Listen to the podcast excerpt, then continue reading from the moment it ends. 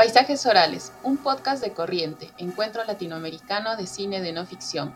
Este es un espacio en el que nos dedicamos a dialogar con cineastas de Perú y América Latina, con la finalidad de acercarnos a sus diversos horizontes cinematográficos. En la conducción, Eduardo Ibarra y Victoria Arias.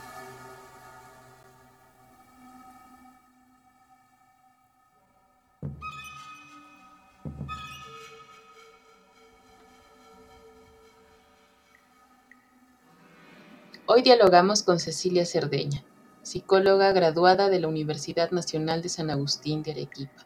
Incursionó en el audiovisual a través de un programa televisivo y videos musicales para posteriormente realizar varios cortometrajes y un mediometraje. En su cine se nutre de distintas obras literarias, resignifica diversos símbolos propios de Arequipa y explora el género de la ciencia ficción.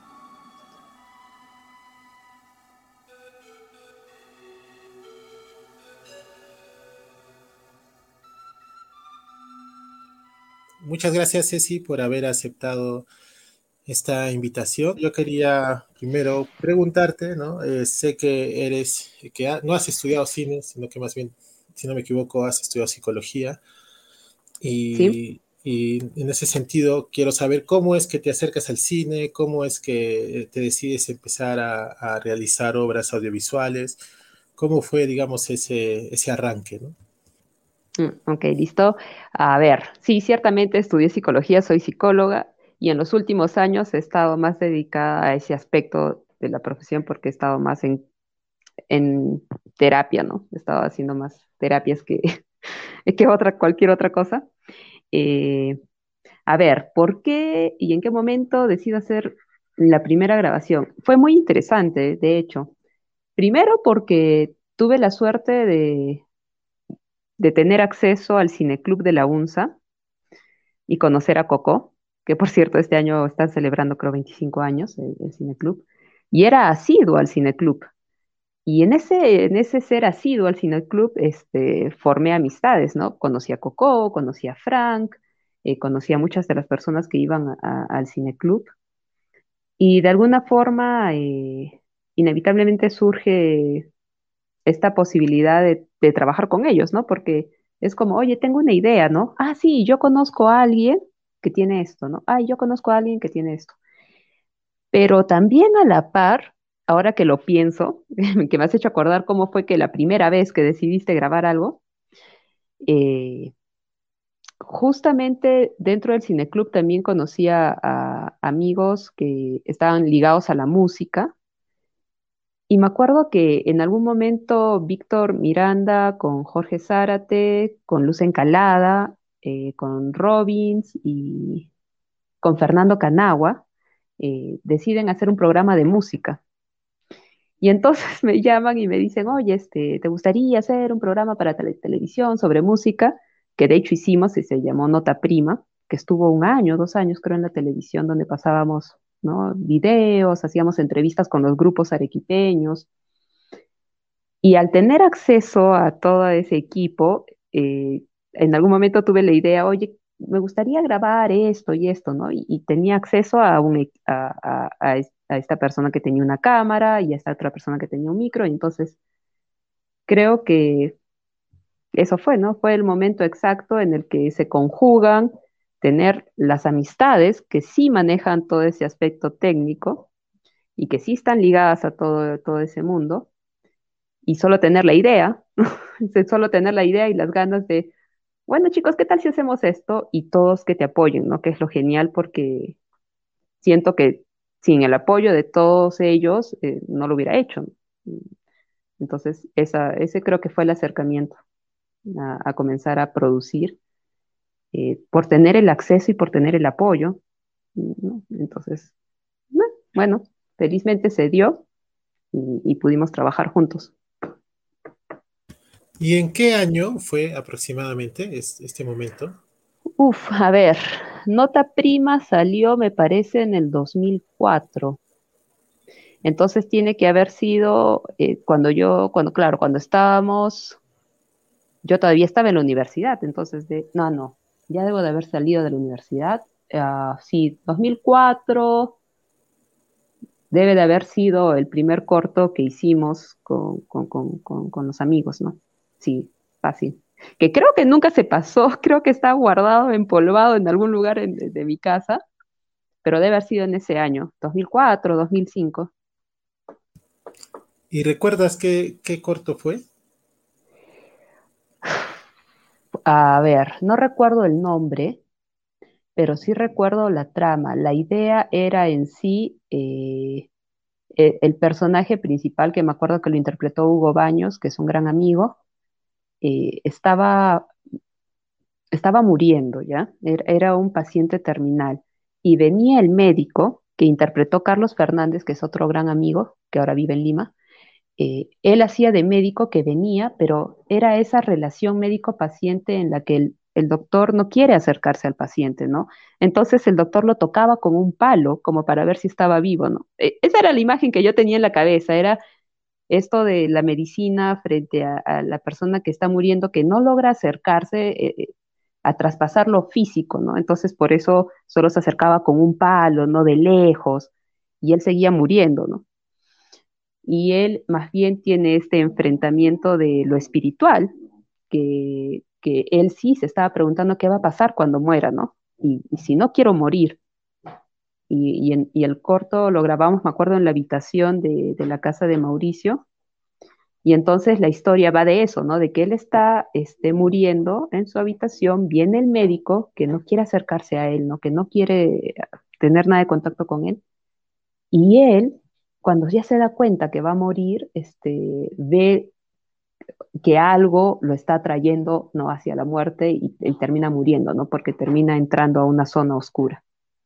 Ya me acordé cómo se llama. Vademecum. Ya me acordé, Vademecum, porque es el término del libro de medicina, ¿no? Donde está supuestamente todo lo que te va a ayudar a, vivir, ¿no? Si estás enfermo, porque están todas las, todas las, todos los nombres de pastillas, ¿no? Y es como una guía.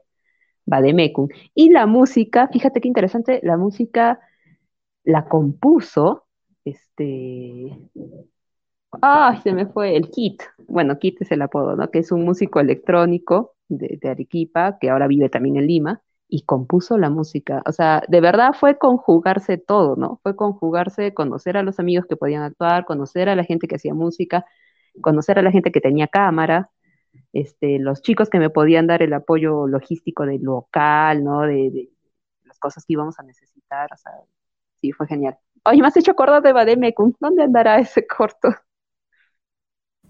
Eh, es, me, hace, me hace pensar también lo que me cuentas de cómo a, partir de las obras, ¿no? Eh, de algún modo uno puede tomarle el pulso a ciertos momentos, ¿no? Eh, donde confluyen, digamos, distintos creadores o, confluye una generación, digamos, de, de, creadores, ¿no? Como creo que es en el caso de lo que nos has comentado. Y dicho sea de paso, me parece importante que hayas mencionado la sala de audiovisuales de la UNSA, ¿no? que es dirigida por Coco Herrera, que cumple 30 años, 30 años cumple ah, este año, ¿no? Y, creo que es, o sea, creo que a nivel nacional en general es importante, ¿no? Que un cineclub eh, cumple 30 años de, actividad constante, además de actividad constante de lunes a viernes a lo largo de casi todo el año. Sí, creo que, creo que hay una generación que no entiende la importancia del cineclub porque en el cine, o sea, antes no teníamos el acceso a películas que se tiene ahora vía internet, ¿no? Entonces, la importancia de ese espacio donde podías, o sea, no, no era que te pusieran mil películas y tuvieras que elegir una, ¿no? Sino que había alguien que programaba, o sea, había alguien que había seleccionado películas que eran de alta calidad, ¿no? Y que tenían un género y que tenían, o sea, era, eh, eh, sigue siendo para mí un espacio importantísimo de formación.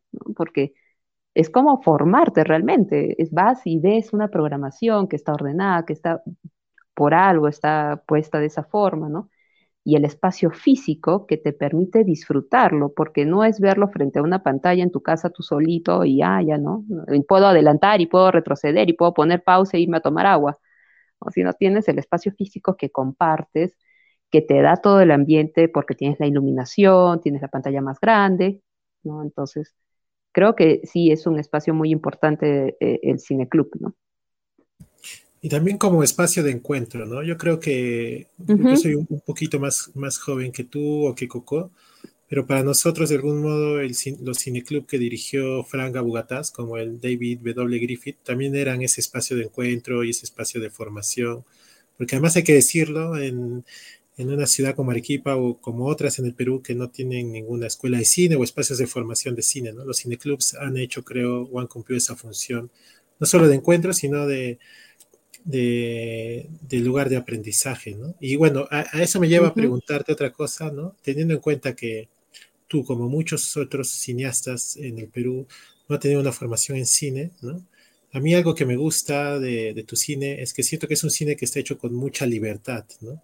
Que tal vez no se mm. sujeta mucho a cánones, ni a parámetros, ni a formas correctas de hacer, ¿no? Y pienso que tal vez eso se deba a que, que no has tenido una formación, digamos, clásica, ¿no? En una escuela de cine, donde te pueden tal vez eh, legar como ciertos cánones, ¿no? Y bueno, ya nos has comentado que de algún modo el, Cineclub de la UNSA fue un espacio de formación para ti. ¿Qué otros referentes o, de qué otras, digamos, vigas te sostuviste al momento de empezar a hacer cine, ¿no?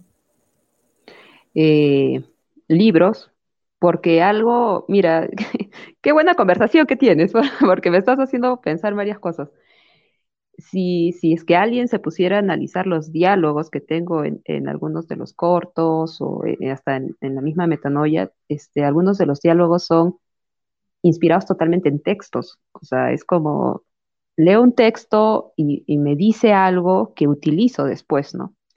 Entonces, a veces los diálogos o la narración está formada en base a textos que he leído y que, bueno, de alguna forma he modificado, pero están ahí, ¿no? Y en, cuanto a eso, ¿a qué, ¿a qué textos son? O sea, primero poesía, porque me encanta la poesía, entonces siempre hay por ahí algunos, algunas cosas que lees y dices, wow, ¿qué quiere decir esto? Y después se te abre y, y lo tienes que utilizar, ¿no? Y libros de historia, porque soy muy aficionada a la historia, entonces también hay, hay mucho de historia también, ¿no? Y en cuanto, digamos, a lo ya netamente audiovisual, digamos, en el momento en el que uno decide dónde pone la cámara, ¿no? Eh, cómo encuadra, y cómo te guiabas, digamos, ¿no? Teniendo en cuenta que, que, de algún modo tú aprovechaste la oportunidad de tener los equipos y, claro. Eh, y, y, digamos, el grupo humano que, que estaba dispuesto a trabajar, pero ya al momento de tomar esas decisiones técnicas, digamos, que son netamente audiovisuales, sí. ¿en qué te basabas, ¿no? ¿O cómo lo hacías? Este, creo que ahí sí me hubiera gustado estudiar, porque yo sé que ha habido muchos errores y ha habido problemas con la iluminación, ¿no? Y entonces, este, ahí sí me hubiera gustado aprender todas esas cosas técnicas. Y entonces fue más como a veces mi mamá dice, oye, eres una conchuda, ¿no? Porque lo haces y lo haces y después recién estás viendo, casi no lo hubiera hecho mejor. Pero entonces, este, creo que fue más eso de quiero que se vea un poco esto, ¿no? Quiero que se vea así, ¿no? Y quiero este color, Entonces, ir, encontrándolo. Y en ese sentido, yo creo que sí el aprendizaje técnico es muy importante porque te da la herramienta para encontrar eso que estás buscando, ¿no? O sea, allá, este ángulo que tú quieres se llama tal cosa y, puedes comunicar mejor, ¿no? O esta luz que quieres es tanta y necesitas tanto, y, o esta, o este, no sé, esta lente, para que se vea así. Ahí sí creo que sí es importante eso de la educación, ¿no? Creo que me hubiera facilitado muchas cosas mm, en el momento de comunicar, oye, quiero esto, ¿no?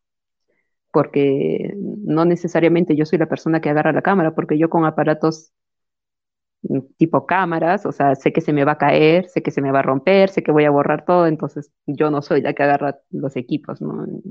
Entonces, pues, me hubiera ayudado mucho a comunicar lo que, lo que buscaba. Pero sí, creo que era más el quiero esto, ¿no? Porque lo veo dentro y me imagino esto, ¿no? Y, ya, con fe, a ver si es que sale tal como te lo imaginas. Algo que me parece también muy interesante en tu trabajo, ¿no? Es quizás un cierto vínculo con la tradición que hay, con ciertas tradiciones. Tienes varios cortos donde de algún modo llevas al cine ciertos eh, textos, por ejemplo, de Mariano Melgar o ciertas tradiciones o, orales, ¿no? Que son parte, digamos, de la identidad de la ciudad, ¿no? O de la historia de la ciudad. Me parece que en, tu cine Arequipa está presente de muchas maneras, ¿no? Eh, geográficamente, ¿no? O también a partir de estas referencias históricas, literarias o del acervo, digamos, colectivo, cultural que hay en esta ciudad o que se, o que se ha ido dando en esta ciudad, ¿no? Eh, ¿Hay un interés particular por, por, Arequipa eh, en ti o es una cosa que se ha ido dando casualmente? Creo que lo he ido descubriendo, porque si bien yo he nacido en Arequipa, no he vivido en Arequipa los primeros años de mi vida, ¿no? Yo he llegado a vivir Arequipa después y ha sido ese descubrir Arequipa, ¿no? Cuando ya, ya, ya nos mudamos para allá. Y conocer la historia, ¿no? Y saber qué es, qué, es, qué es la identidad, ¿no? Que se habla tanto, pero es tan complejo. Entonces, en esa búsqueda sí creo que he ido descubriendo Arequipa. Y, y, como te digo, no soy aficionada a la historia, entonces ir viendo eso, ir conociendo, ir interpretando, ¿no? Sí, sí creo que de alguna forma va a estar ahí, ¿no? O sea, lo que vas aprendiendo y lo que vas haciendo siempre se queda contigo. Entonces sí, sí creo que e, ese conocer Arequipa y estudiar Arequipa va a estar presente, ¿no? ¿Desde cuándo volviste a vivir aquí, Ceci? A ver, ah, yo nací, pero al año, menos del año, ya estábamos viviendo en Moquegua y he estado en Moquegua hasta, uy, cuarto de primaria, quinto de primaria, que, vinimos para acá. Entonces, este, sí, habrán sido que 10 años, 9 años, unos 9 años más o menos.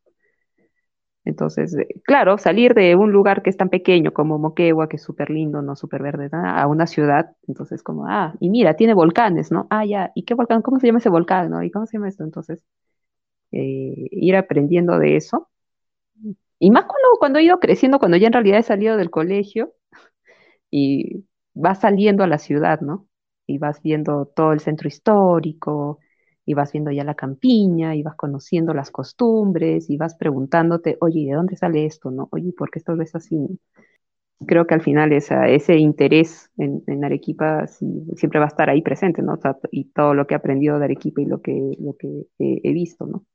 Qué interesante esto que, que dices, porque siento que, o sea, ahora que te escucho, me pongo a pensar que en algunas de tus películas, o tal vez en la mayoría, hay como cierta mirada asombrada de lo que está representando, ¿no? Me pongo a pensar, por ejemplo, eh, en El Toro habla del todo, o en la misma metanoia, ¿no? Como que hay, creo, una observación del paisaje, sobre todo, ¿no? O de ciertos elementos, como por ejemplo el arte rupestre, ¿no?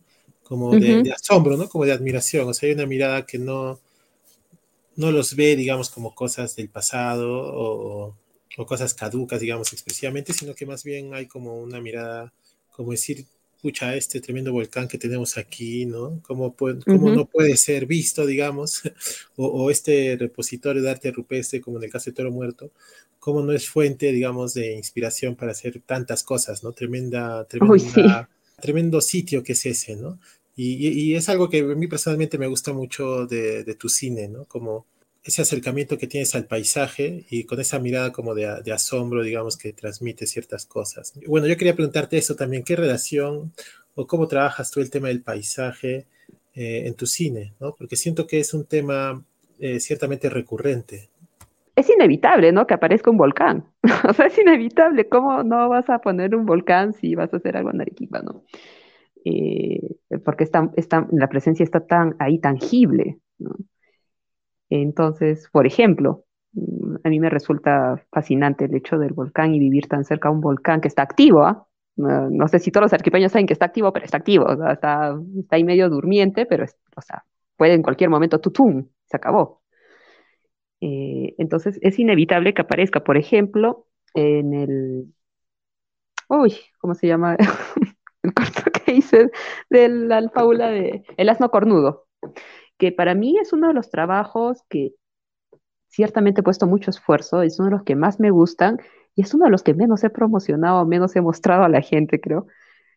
Eh, he construido el paisaje, mira, ahora que lo mencionas, ¿no? Porque es una animación.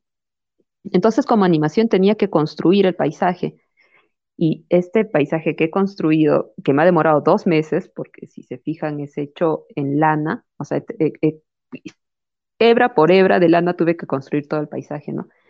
¿cómo no iba a poner a los volcanes? O sea, tenían que aparecer. Ese es el paisaje de Arequipa, los volcanes y la catedral. Y, bien que lo mencionas, sí creo que en casi todos mis cortometrajes aparece la catedral y los volcanes, ¿no? Toro Muerto fue después, cuando ya, cuando ya conocí Toro Muerto, ¿no? Cuando ya comencé a salir hacia, provincias para conocer más. Eh, sí, sí, Toro Muerto ya después formó parte, porque así me resulta impactante el hecho de que para mí ahí hay un lenguaje escrito, ¿no? Y hay una, hay, hay, muchísimo ahí, entonces ahora también ya es algo que, ya está presente, ¿no? O sea, que es como volcanes, catedral, toro muerto. y es, así se construye el paisaje para mí en Arequipa, ¿no? Y desierto, porque al final siempre alrededor de Arequipa todo es desierto. Hay otra particularidad que a mí me llama la atención de tu trabajo. Eh, nunca te lo he consultado, creo, pero a mí me da la sensación que haces cine porque quieres, ¿no? O sea, no porque estés buscando necesariamente algún beneficio con tus películas, digamos, como, como de insertarte tal vez en, el circuito o el sistema cinematográfico, esto tal vez de como de sentirse, digamos, como un profesional del cine, ¿no? Y como de ir, digamos, buscando oportunidades, insertarte en este mundo de festivales o en los ah, ámbitos, digamos, convencionales del cine, ¿no? Siento que yo siento que en tu trabajo hay como una frescura y una libertad precisamente por eso también, porque siento que haces lo que se te da la gana, digamos, en el buen sentido, y lo haces porque, porque te nace y porque quieres, ¿no? Eh, no necesariamente porque estés buscando un eh. premio o algo así, ¿no? Entonces yo quería consultarte un poco, ¿no? Teniendo en cuenta además que tú te desempeñas en otra profesión, ¿no? Eh, ya en el campo laboral, eh, ¿por qué haces cine? ¿no? O, cómo es que has hecho estas películas? ¿Qué es lo que te ha motivado, por ejemplo, a, hacer, a dedicar dos meses para hacer el paisaje del asno cornudo o ese tipo de, situaciones? Mm, sí, o sea, efectivamente no es mi campo profesional y no podría aspirar a, no sé, ¿no? A, tener éxito en ese campo porque no es mi campo profesional, es la verdad.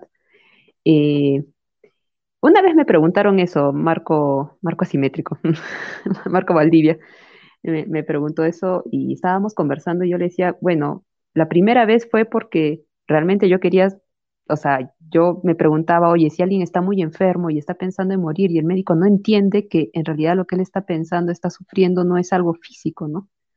¿Y, cómo lo digo? O sea, yo no escribo, yo soy muy mal escribiendo, entonces yo no puedo contar un, yo no puedo narrar este, en forma escrita, ¿no? No podría escribir un cuento, un libro de eso que, quiero resolver también. O sea, entonces en realidad es también resolver un poco, oye, ¿qué es esto, no? ¿Y a, dónde va, no? ¿Y qué podría ser? Entonces, en realidad creo que es un poco también resolver algo que, yo me pregunto, ¿no? Y a la vez querer transmitirlo, ¿no? Decírselo a alguien de alguna forma. Y, tampoco pinto, tampoco bordo. Entonces, eh, una herramienta que sí me sirve en ese caso es, es la, posibilidad de crear imágenes, ¿no? Mm, entonces, es eso.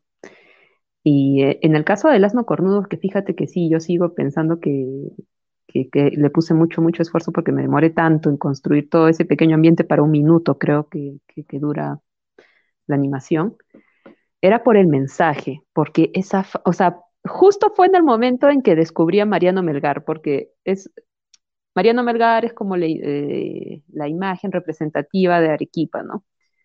Y es clásico que te digan, ah, sí, Mariano Melgar, pero nunca lo había estudiado. Y, claro, lo tradicional es que te digan, ah, sí, murió porque una mujer no lo quería, ¿no? Y fue rechazado, pero no es la verdad. O sea, después cuando me puse a estudiar dije, oye, no, realmente, ¿sabes qué? Él era mucho más que eso.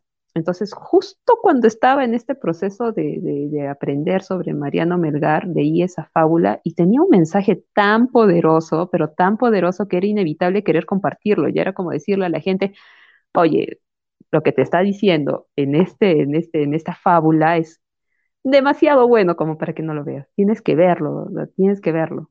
Y, y creo que eso fue el ímpetu de, ok, vamos a comenzar a trabajar para hacer eso. Justo, bueno, aprovecho para mencionar a quienes nos escuchen, ¿no? Que a, la par de que estamos lanzando estas entrevistas en el podcast de Corriente, eh, hemos programado una muestra de, películas que están en nuestra página web, donde hay dos películas tuyas, ¿no? Una de ellas es Metanoia, ¿no? Eh, y esto me da pie un poco a, a, ya conversar tal vez estas dos obras Eh, cuéntanos cómo surge Metanoia, cómo surge el proyecto de Metanoia. De la misma forma en que nació El Asno Cornudo, solo que se hizo más larga, porque encontré un libro, eh, El suelo de Arequipa convertido en cielo. Qué hermoso título. y me, puse a leerlo y es un libro de historia, ¿no? Es un historiador, es Ventura Trabada, que era un cura de 1700 en Arequipa. Y conseguí una edición hermosa, hermosa, tiene como 500 páginas, eh, eh, un facsímil hermoso, entonces tenía que leerlo porque era demasiado hermoso como para no leerlo. Y en una de las eh, narraciones, porque él comienza a narrar toda la historia de Arequipa de esa época, de 1730, ¿no? De 1750, es como un cronista. Entonces comienza a narrar desde el monasterio, cómo están haciendo el monasterio, que nos vivían ahí, ¿no? Pero también narraba de personajes de Arequipa, ¿no? Y narra la historia de este, de este alcalde de la época, que me pareció tan fuerte su historia, esa de verdad me quedé tan impactada de leerla que dije, oye, qué buena que es esa historia, ¿no? O sea, qué buena que es. Y, y ya me dije, oye, ¿qué tal si hacemos algo, pero más actual, ¿no? Porque obviamente no iba a ser una narración histórica. Entonces, ¿Cómo se interpreta eso ahora, no? ¿Y cómo podríamos interpretarlo? ¿Y cómo interpretarlo dentro de esta, de esta visión eh, de una Arequipa apocalíptica, ¿no? O sea, una Arequipa en donde ya el Misti, que es el volcán, ya explotó, ¿no? Donde ya el sol es tan, este, tan fuerte que no te permite salir a la calle, ¿no? O sea, ¿cómo insertas esa historia dentro de ese paisaje? Mira, justo hablando de paisajes, ¿cómo, ¿cómo insertas esta historia dentro de un paisaje donde todo está, ¿no? O sea, cohibido, por así decirlo, porque todos están guardados, ¿no? Y eso fue, ahí fue el, surgimiento de, de la idea de hacer metanoia. Y felizmente, para los que no sepan, que creo que nadie sabía, este, obviamente yo no tenía dinero para invertir.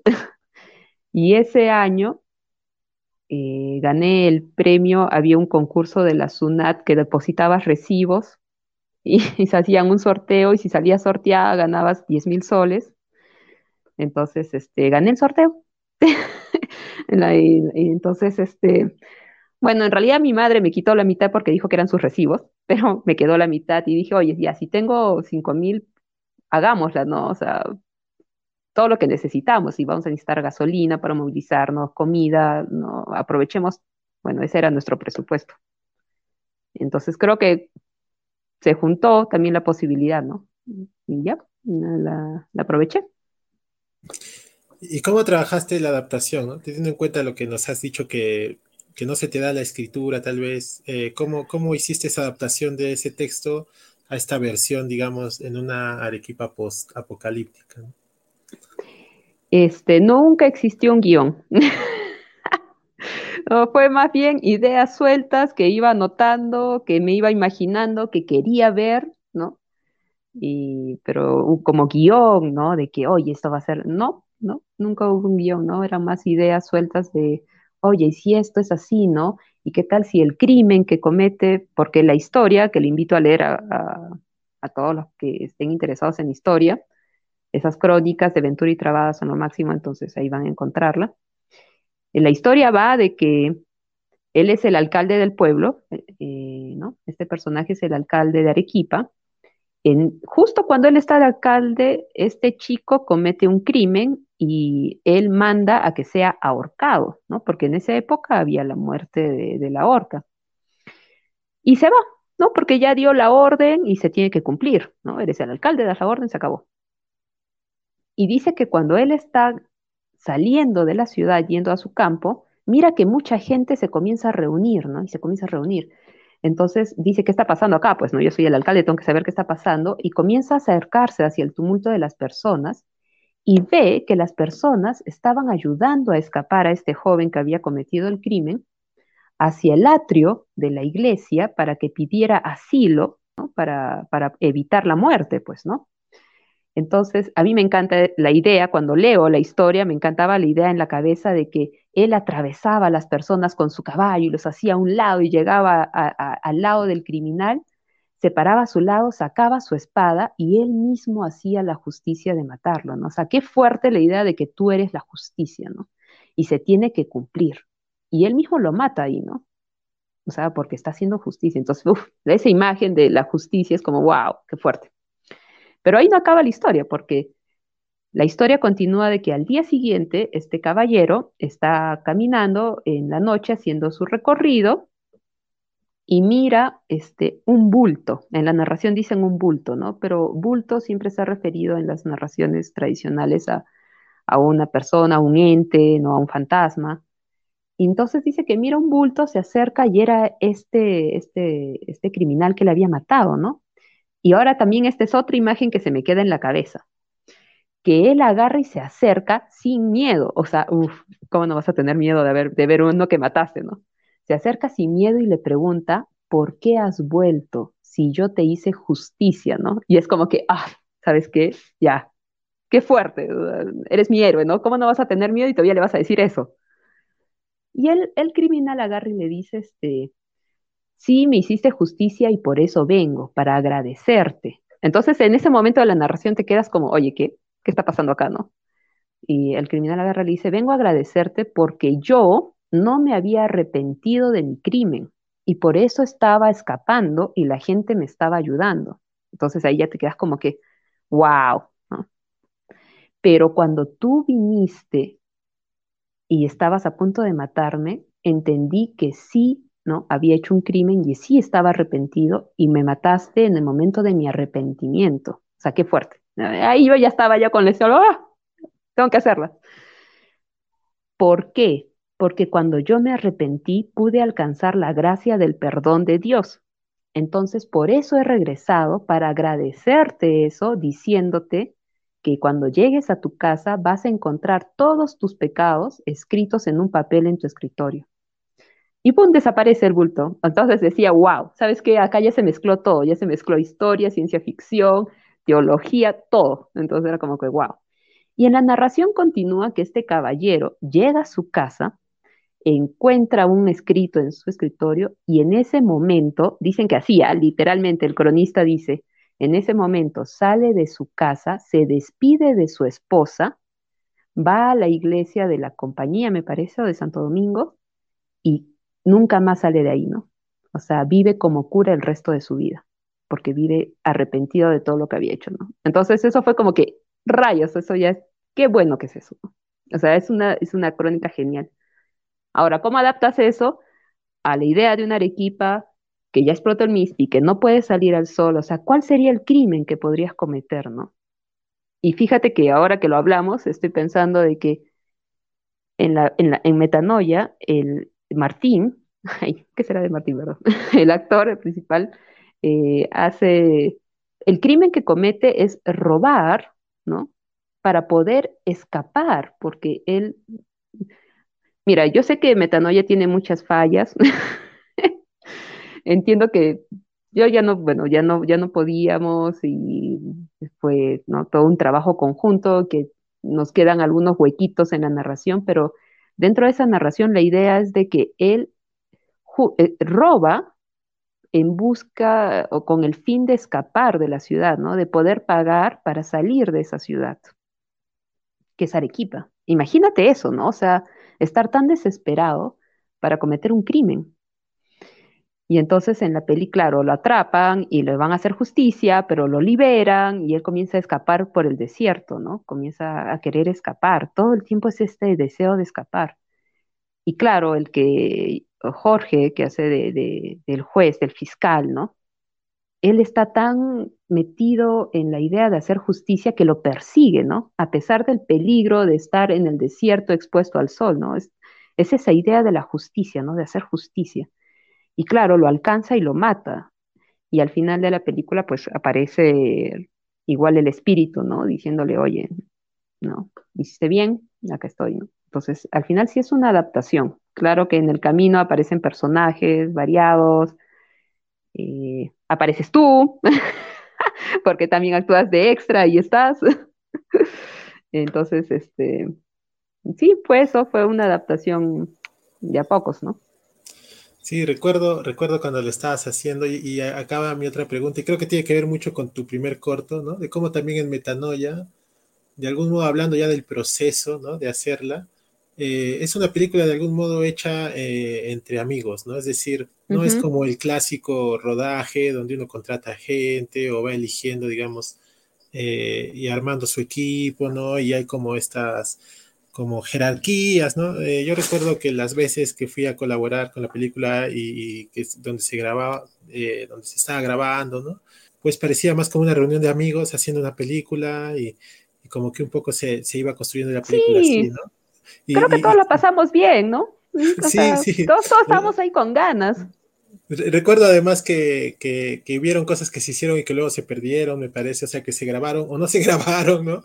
Pero digamos, sí. el, el, el, el, proceso era como muy simpático y como dices, había muchas ganas de todos eh, de hacer la película, digamos. Sí, porque creo que todos estábamos aprendiendo también, porque ahora que me pongo a pensar, o sea, creo que cada uno encontraba lo que quería hacer, ¿no? Por ejemplo, Jimena y Laura estaban en producción, ¿no? Y ahora creo que ellas trabajan de eso, o trabajaron un tiempo de eso, ¿no? Javi estaba en el sonido y creo que ahora estudia sonido, ¿no?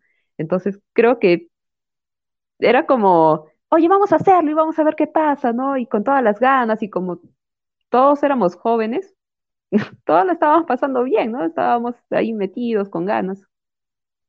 Sí, yo creo, yo creo que en ese sentido es una película muy importante para el desarrollo del cine en Arequipa, ¿no? Porque como bien dices, muchas de las personas que estuvimos apoyando de, algún de alguna manera o involucrados de algún modo, aunque haya sido por momentos muy breves, eh, luego hemos seguido dedicándonos al cine o haciendo cosas, ¿no? Y justo hablaba con Miguel Barreda antes de, de, de, conversar contigo en otra entrevista que le hicimos también a él. Y yo también uh -huh. le, le, le, hacía como notar que sus películas también han sido una suerte de escuela, ¿no?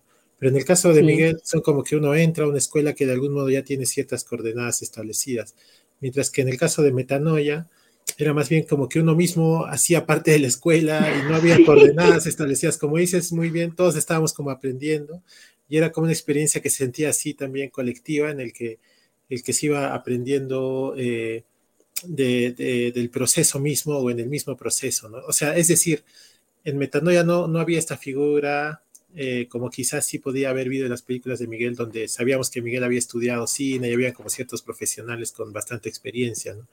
En cambio, Metanoia era como esa sensación de, bueno, aquí quizás nadie es, nadie es un profesional del cine, pero todos tenemos las ganas de hacer esta película, ¿no?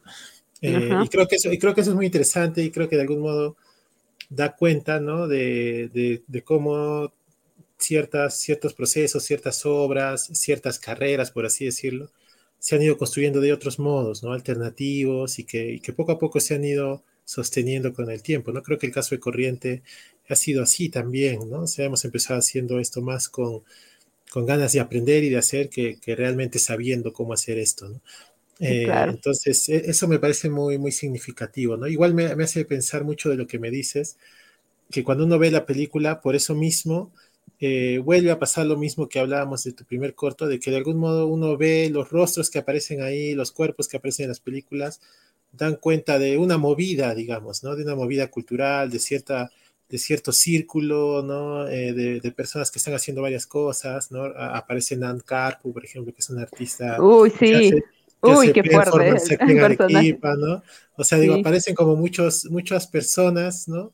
Que más allá del personaje que está interpretando, son importantes también para el desarrollo de, de, de la cultura quizás más contemporánea en Arequipa, sí. ¿no? Entonces, siento que tu cine a, al hacerse de, ese, de, esa manera, ¿no? como mucho más amical, mucho más abierta, mucho más experimental también, ha logrado de algún modo eh, involucrar o reunir a, a, personajes muy diversos, a personas muy diversas, y, y, van quedando como una especie de registro también de ciertos momentos, ¿no? Eh, eso lo cual me parece sí. muy, muy importante, ¿no? Muy, muy bonito también, ¿no? De pensar que el cine es posible también de esa manera y en tu caso ha sido posible en más de una ocasión, ¿no? Qué interesante y... que menciones eso de que pueda ser un registro de personajes de la época.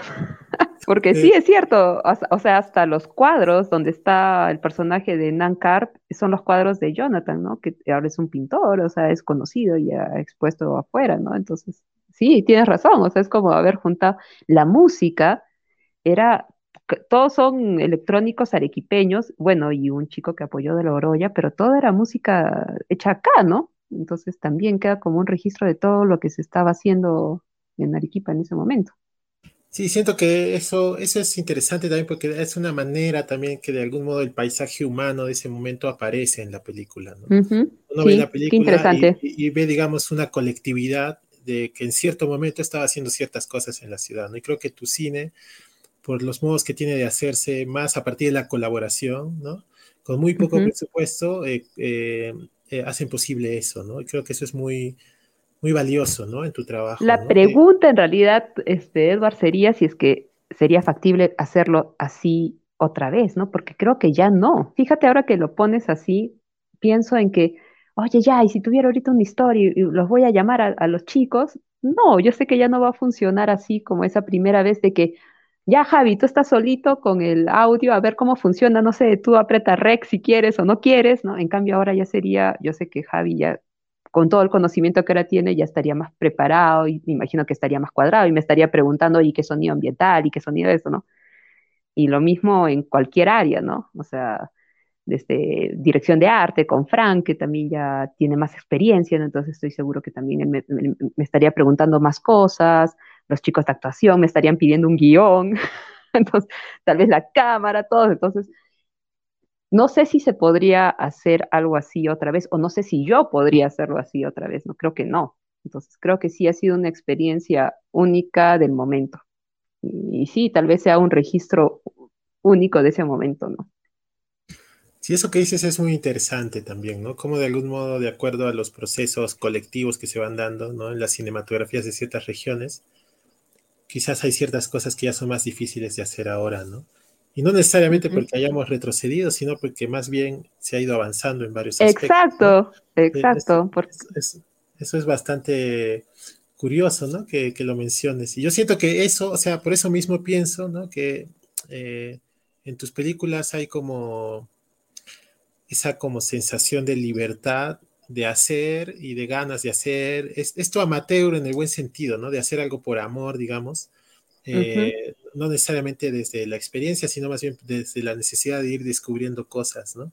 Y claro, ahora que, que ya muchas de las personas que estaban involucradas en estas películas se han ido formando, han ido aprendiendo, se han ido profesionalizando también, pues probablemente ya no sea tan sencillo hacer esto que dices. Y eso, es muy interesante, ¿no? De pensar, sobre todo tal vez en, los, en, en, las personas más jóvenes que quieren hacer cine, de que tal vez hay una, más bien una bondad en ese no saber, ¿no? y en ese, en ese ganas de hacer, en esas ganas de hacer sin saber cómo se hace, creo que hay como una oportunidad valiosa de, de, descubrir nuevas formas de hacer o de encontrar películas que, que, probablemente de otro modo no se puedan encontrar, ¿no? Y creo que en este caso Metanoia u otras de tus películas son como descubrimientos en ese sentido o hallazgos que a los que se han llegado un poco sin tener cosas predeterminadas muy fijas, ¿no?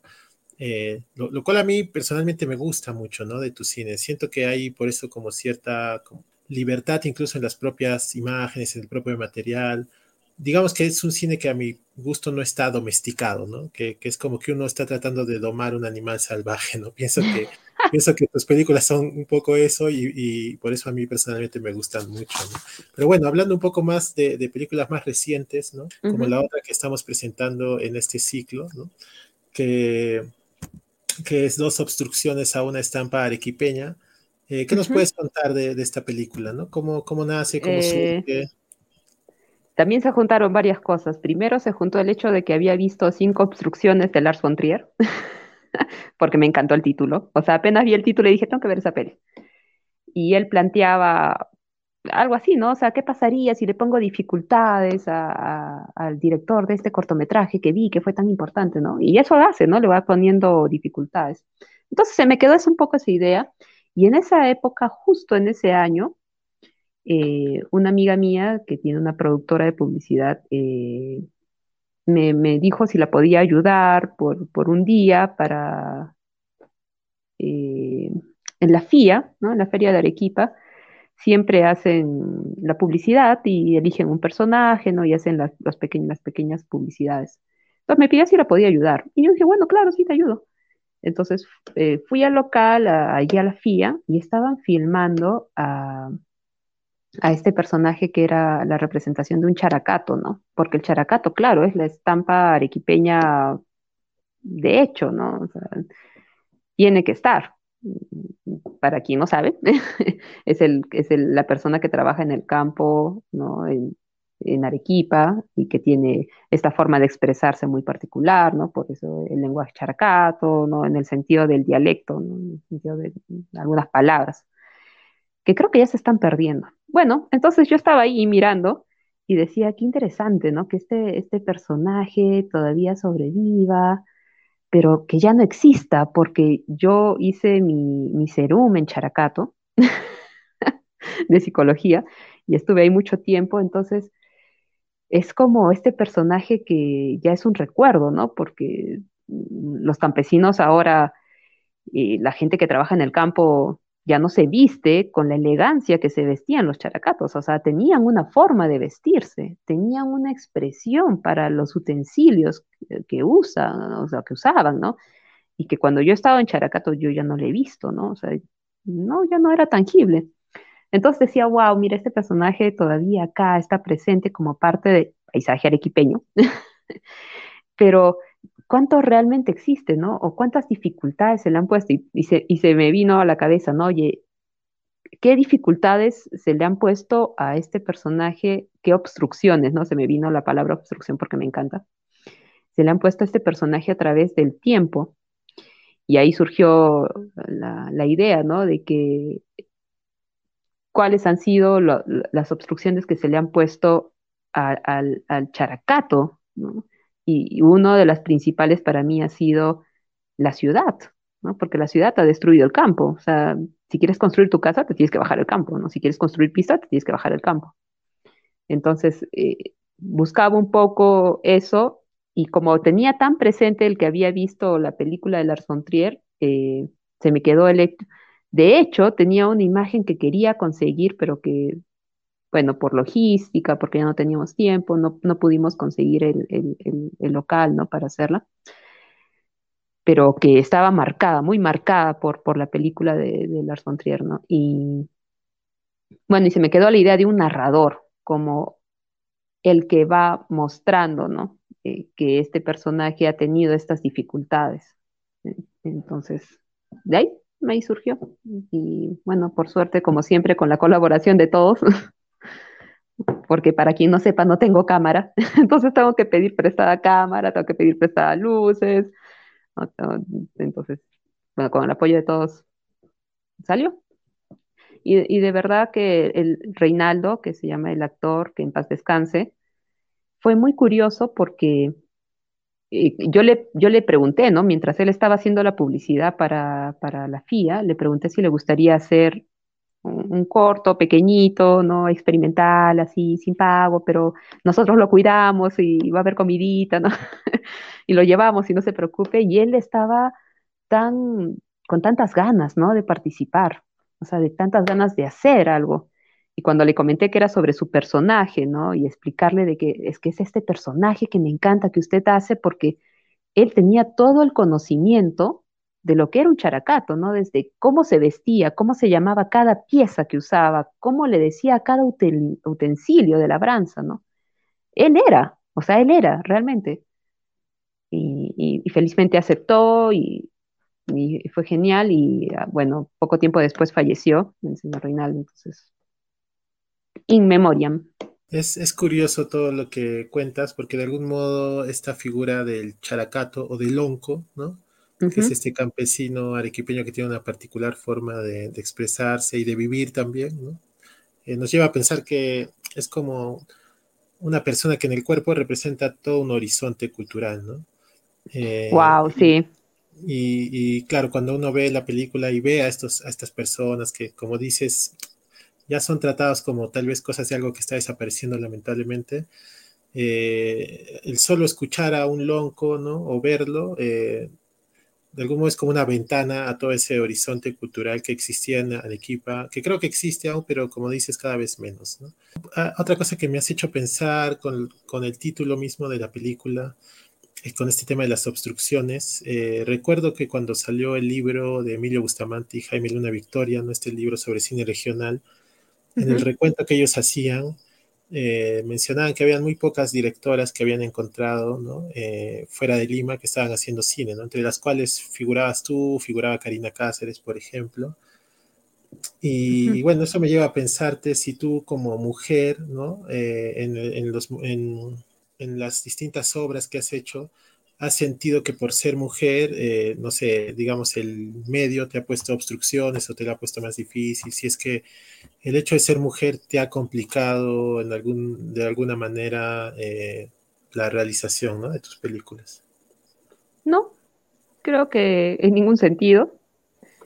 Eh, ahora, no sé si esa será la experiencia de todas, ¿no? Pero a mí no, no, no, no, no, tampoco no es que me haya beneficiado, ¿no? Creo que he tenido la suerte más bien de tener muchas amistades. de ahí sentir que es una limitación o una ventaja, mm, la verdad que no, no lo he sentido.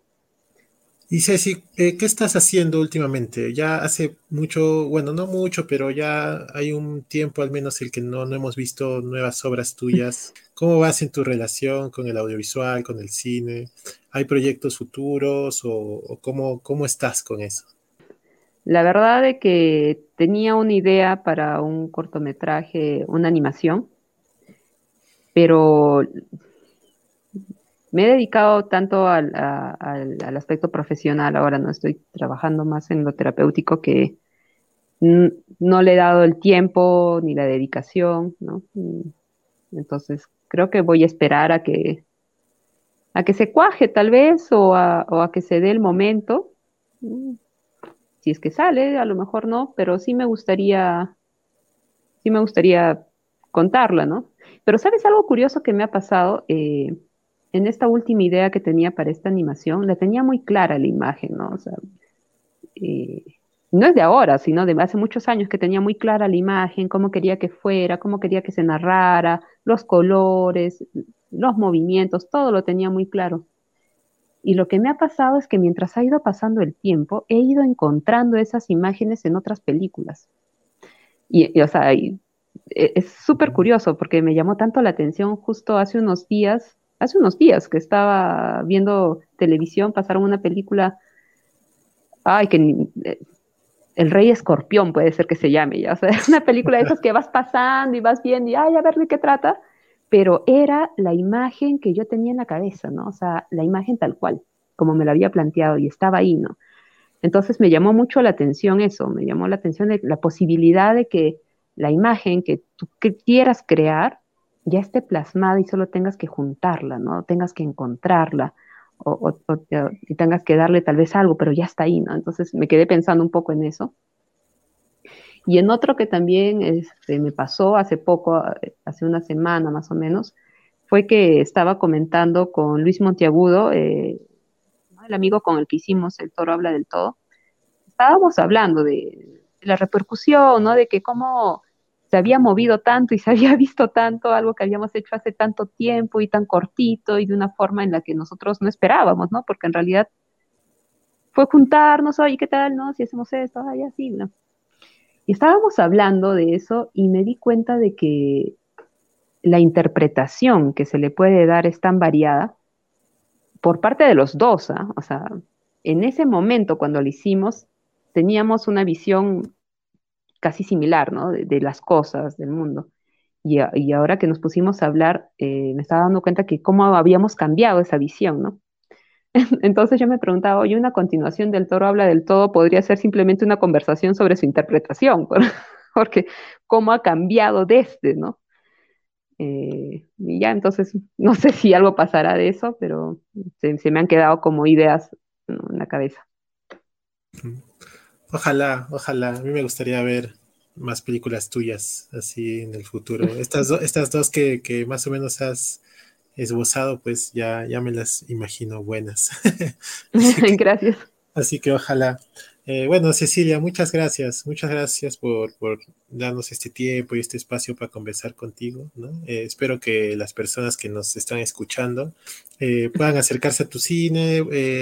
una cosa buena también creo de, tu obra es que está en internet de manera libre, se puede ver, ¿no? Muchas de las cortos.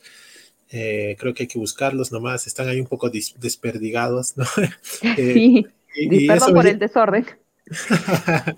Eh, pero, pero bueno, pero están ahí accesibles, ¿no? Y bueno, y antes de terminar, yo quería preguntarte eso también. ¿Por qué ese desapego tal vez con tu archivo, ¿no? Porque como mencionabas, hay películas que, que no sabes dónde están, que algunas quizás estaban en la computadora de un amigo y se malogró y ya no hay tal vez una copia original, digamos, por decirlo así, de ella y solo quedan las mm. copias que se subieron a internet. ¿Cómo trabajas tu archivo? ¿Cómo, eh, o sea, una vez que haces las películas, ¿qué pasa luego con ese material? ¿Lo guardas? ¿No? Ya, ya termina ahí tal vez el proceso que buscabas y después ya te da igual. Me llama la atención un poco eso porque es, es poco común, creo, eh, que, que, los cineastas, tú tienes mucha producción, ¿no? Tienes varios cortos y, y este medio que es Metanoia. Eh, pero sin embargo, ¿cuántas de estas películas realmente las, las guardas, las conservas, no? Sé que, sé que, por ejemplo, se hizo un DVD, ¿no? Recuerdo que alguna vez me compartiste un DVD con, con los cortos y todo. Pero me interesa saber este tema, ¿no? ¿Cómo te relacionas con el archivo mismo de tus películas? Mira, eso es un tema para mí complejo porque precisamente es un... El, el lenguaje cinematográfico, o sea, antes tenía un formato que era tangible, ¿no? O sea, porque tenías el rollo de la película que podías guardar, ¿no? Y, que iba a permanecer. Ahora que todo es digital, ¿dónde guardas lo digital si no es en tu computadora, ¿no? En, un USB o en un DVD que se termina rayando. Entonces, este, a mí me resulta complejo eso porque yo sé que no soy de las personas más cuidadosas con las cosas, entonces, un formato que es tan frágil como un DVD, como un CD, ¿no? Y un USB que es tan pequeñito que se me puede perder, me complica un poco, ¿no? No es como tener un libro y guardar el libro porque es más pesado, más tangible, más grande, ¿no? Y yo he, descubierto que en YouTube a mí me sirvió muchísimo, ¿no? Porque es una plataforma que, que permite subir todo y sabes que ya está ahí. Y esperemos que no se pierda porque encontrar una memoria con, lo que hay ahí, uy, no, difícil. Entonces, en ese sentido, lo digital, cuando hablas de archivo como archivo, me resulta muy complicado porque en realidad es, no hay una cosa física, ¿no? Es, es solamente esto tan frágil o tan dependiente de una red, por ejemplo, ¿no? Como, como YouTube. Entonces, si me preguntas, oye, entonces, ¿qué haces con el material después de que lo has grabado, no? Intento subirlo y que, sea ese el almacén, ¿no? O sea, que el, Internet sea el almacén, porque yo sé que si lo tengo en un DVD, se me va a caer, se me va a romper, o se me va a rayar, o lo voy a perder, ¿no? Entonces, eso es lo que hago, ¿no? Y felizmente en Metanoia, no fui yo la que lo subió, sino fue Marco Valdivia el que felizmente agarró y dijo, Cecilia, ya está, ¿sabes qué? Lo subo. Ah, ya, por favor, por favor, porque yo no sé qué, qué, hubiera hecho, ¿no? Entonces Marco lo subió al, instante y, lo dejó ahí, ¿no? Y el DVD que salió, me acuerdo, claro, salió, lo hice porque precisamente tenía ese miedo de que se me iba a perder todo, ¿no? O sea, se iba a borrar. Entonces, ¿sabes qué? Mejor ya haces un DVD y se lo regalas a las personas para que, si hay una persona que lo cuida mejor, que lo cuide mejor. Eh, esa es, como la estrategia un poco, ¿no? Eh, y sí espero, lo que sí espero y sí me gustaría es, sí se me gustaría ordenar un poco las cosas en, el canal de YouTube, ¿no? Entonces, poder poner todo ahí en orden tal vez, ¿no? Y, y que sea, no sé, asequible siempre, ¿no? Esperemos que no caiga la plataforma, más bien alguna vez, porque imagínate todo, todo lo que hay ahí, ¿no? Sí, bueno, nosotros guardaremos una copia igual de tus películas que tenemos. Por si acaso hay un respaldo en corriente. Oye, ¿sabes qué me has hecho acordar? Que uno de los cortos que más me gustó que hice, o sea, ahora que lo pienso, fue uno que se llamó Charles y las lagartijas, ¿ya?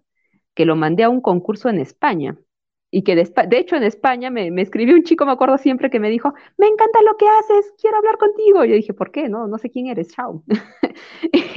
y, se perdió la única copia que había de ese, ¿no? Porque lo mandé a ese correo, entonces se perdió Charles y las lagartijas, que ahora que lo pienso es uno de los trabajos que me hubiera gustado mucho que, que se viera acá, porque a mí me gusta mucho la ciencia ficción y ese giraba alrededor de la idea de de estar viviendo al lado de, de otro planeta, ¿no? Entonces, eh, fíjate qué interesante ahora que mencionas, oye, ¿qué haces con trabajo?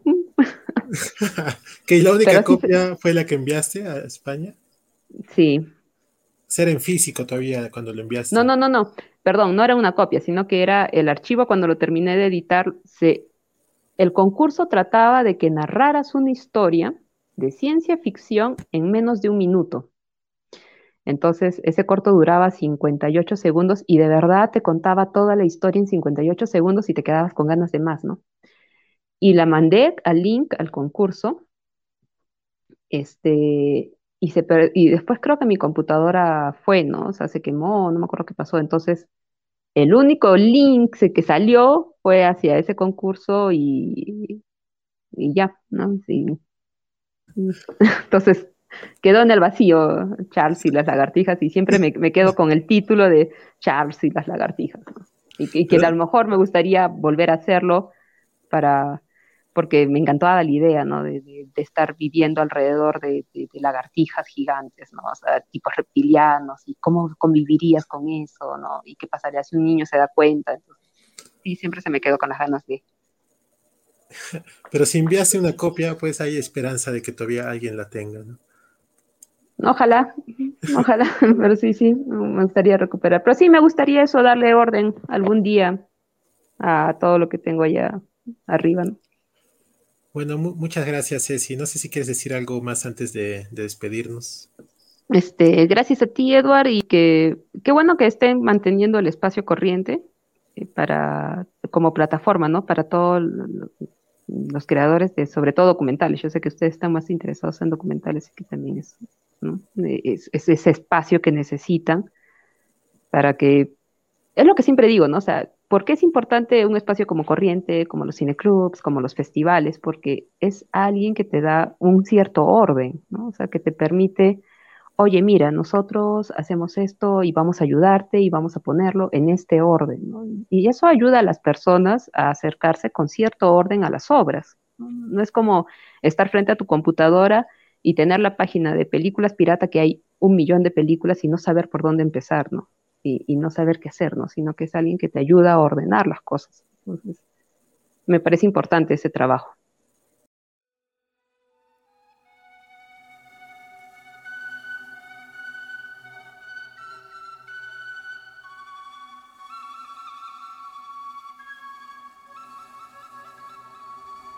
Si te gustó este podcast, te invitamos a compartirlo.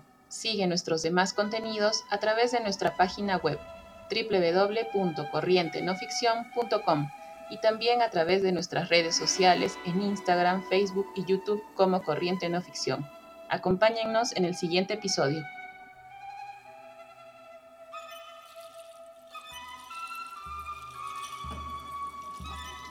Agradecemos la sesión del tema Hombres de Viento, compuesto por David Aguilar para la película homónima de José Antonio Portugal de 1984, publicado en una edición especial por Boo Records en 2015, como parte de su colección Sonidos Esenciales.